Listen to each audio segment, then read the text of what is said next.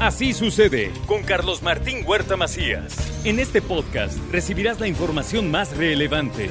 Un servicio de Asir Noticias. Y aquí vamos a nuestro resumen de noticias. Luto por la tragedia en San Pablo, Xochimihuacán. Los días 1 y 2 de noviembre, la bandera a media asta y moños negros en todas las oficinas públicas, dijo el gobernador Miguel Barbosa tomé la decisión de que tengamos en el gobierno del estado dos días de luto por esta tragedia y moños negros en todas las oficinas de gobierno por el mes de noviembre y un repudio, un gran repudio de todos a la delincuencia, al crimen organizado, a este desorden. El joven que murió a causa de la explosión en San Pablo, Xochimilhuacán, dejó dos hijos en orfandad. El gobierno indemnizará a la familia. Personalmente yo estuve en contacto con las familiares de la persona fallecida, se le dotó de todo lo necesario y se le va a indemnizar. Es el caso común de un muchacho que no tiene matrimonio celebrado, pero tiene una vida en común, recién rota, con dos hijitos, vive con la mamá. Hay que definir a quién se le da la indemnización y se revisará el funcionamiento de las gaseras y los permisos. Hay 14 hospitalizados, un muerto y 184 casas dañadas. En las carreteras las pipas, el traslado en las carreteras. En la investigación que ya está haciendo con todo el sistema de cámaras del gobierno del estado, ya tenemos nosotros información de cuántas veces ha pasado por lugares de registro. Ya hay investigación de la. Ahora déjeme decirle que César Juárez González, presidente auxiliar de San Pablo Xochimihuacán, informó y denunció el robo de combustible y gas en viviendas de esa localidad. La denuncia se la entregó a la entonces presidenta municipal Claudia Rivera Vivanco y al secretario de Gobernación Municipal René Sánchez Galindo. La denuncia y alerta fue puesta desde el año 2020 y bueno, lamentablemente no se hizo nada para evitar esta tragedia.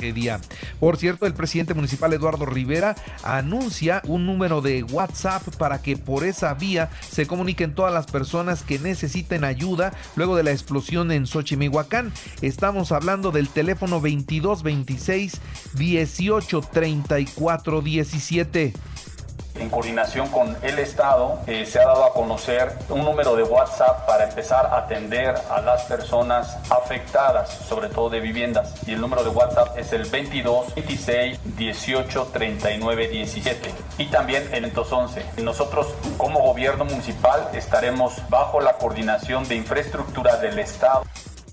Y continúa el cerco militar tras la explosión en Xochimihuacán. Llega maquinaria para demoler lo que queda de 48 casas. Lamentablemente son muchas las viviendas afectadas. Y por cierto, la explosión afectó el pozo CFE 1 en, en San Pablo Xochimihuacán, por lo que habrá reducción en el servicio de agua potable en tres colonias, así lo informa la autoridad. En otro orden informativo, bueno, pues ¿qué pasa en la Universidad de las Américas Puebla? Ordena un juez penal restituir a favor del único patronato de la Fundación Mary Street Jenkins el inmueble de la UDLAP para proteger que se continúe utilizando como una institución educativa. Pero pues siguen las órdenes y ninguna se cumple. En otras noticias, los fieles católicos acudieron este ayer, ayer lunes, a que a la capilla de las reliquias en la Catedral de Puebla. Ahí se registró una importante asistencia de personas. Los santos son una manifestación de esa santidad de Dios y de esa santidad de la iglesia. La capilla de las reliquias, que está aquí, es la una, dos, me parece que es aquí, está, miren, esta capilla que está aquí, a un costado es la capilla de las reliquias, donde hay muchas reliquias de mártires, de santos y de las últimas reliquias que lleva nuestra catedral y la arquidiócesis colocó una ofrenda dedicada a los sacerdotes muertos por la pandemia. Son más de 50. La verdad es que pasa una situación muy difícil la Iglesia Católica en todo el país.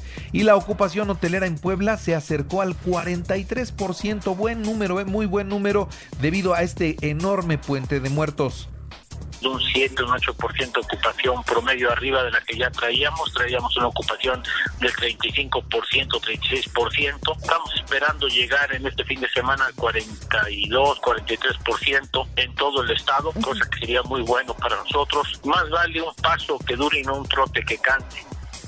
Ahora, mucha gente pregunta si hay servicio de recolección de basura. Sí, hoy funciona normalmente el servicio de limpia.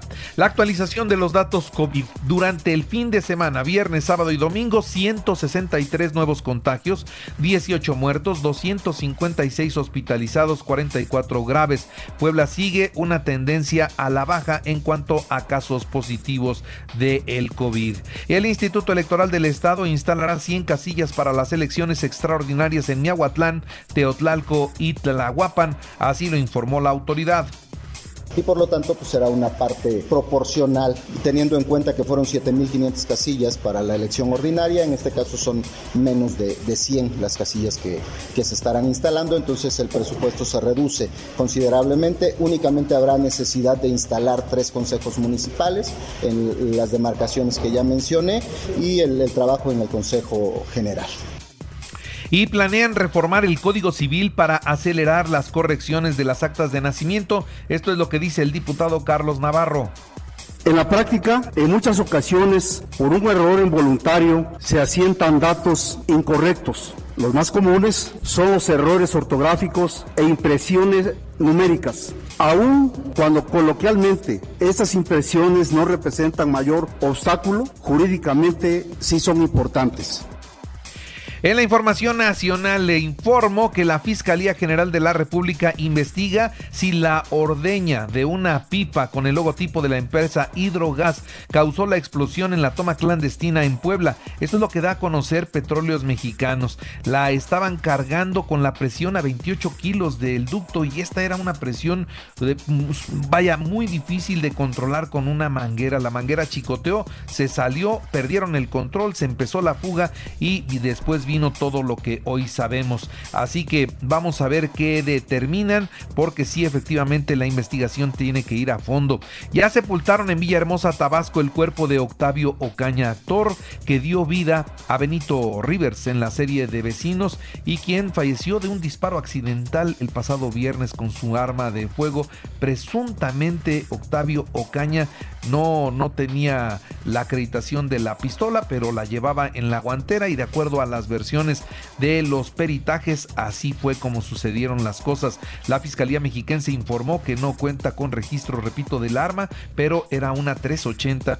La sacó de la guantera y al momento de chocar él mismo la accionó y se disparó y así acabaron sus días. Su papá está inconforme con el peritaje, él dice que no, aunque dio positivo en el examen toxicológico alcohol y a marihuana, o sea que había fumado marihuana y había consumido alcohol bajo de influjos estaba, estaba en esos momentos el famoso Benito. Elementos de la Guardia Nacional abrieron fuego contra un vehículo que llevaba a 13 migrantes, lo que causó la muerte de uno de ellos y heridas en otros dos. Así que a revisar derechos humanos esta situación. En, otros, en otras noticias, déjeme decirle a usted que la jefa de gobierno de la Ciudad de México, Claudia Sheinbaum, dijo que el país ya está preparado desde hace mucho tiempo para tener una presidenta de la República mujer. Y por supuesto, ella va por delante. Las eh, remesas que México recibe bajaron en un porcentaje de 1.73% en el último mes. Y uno de los concursos vinícolas más importantes en la industria a nivel internacional que se desarrolla en Canadá anunció a sus ganadores y de este año destacan 18 etiquetas mexicanas. ¿eh? Participaron 7 bodegas y ganaron 18 etiquetas mexicanas. ¿Contra quienes compitieron? Contra Chile, Italia, Francia, España, Canadá, Austria y Rumania. Así que nos fue, nos fue bien.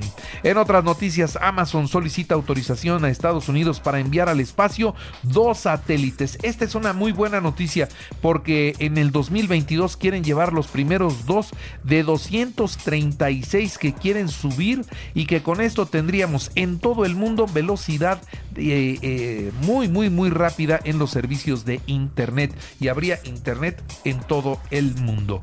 En más información, identificaron al Joker que apuñaló a 17 personas en el tren de Japón. Lamenta no haber matado a nadie, así de loco estaba este individuo. En los deportes, la FIFA castigó a la selección mexicana con dos partidos sin aficionados y una multa de más de 2 millones de pesos por el grito homofóbico que se escuchó en los juegos contra Canadá y Honduras. También le informo que la selección de nuestro país enfrentará a Chile el 8 de diciembre en los Estados Unidos. Es un partido simplemente amistoso, ¿eh? ese no, no forma parte de la eliminatoria. En más noticias del fútbol, Barcelona, Dinamo de Kiev a las 2 de la tarde, esto ya en la Champions. Bayern Múnich, Benfica, Atalanta, Manchester United y Juventus contra el Zenit de San Petersburgo. Los Astros de Houston recibirán a los Bravos de Atlanta a las 6 de la tarde en el sexto juego de la Serie Mundial. En el americano, Kansas City 20 a 17 a los Gigantes de Nueva York en el cierre de la semana 8 de la NFL. Y recuerde que así sucede está en Radio y ahora puede escuchar a toda hora y en cualquier dispositivo móvil o computadora nuestro podcast con el resumen de noticias, colaboraciones y entrevistas. Es muy fácil, entre a la aplicación de Radio, seleccione el apartado de podcast, elija noticias y ahí encontrarán la portada de Así sucede. Así sucede con Carlos Martín Huerta Macías. La información más relevante ahora en podcast. Sigue disfrutando de iHeartRadio.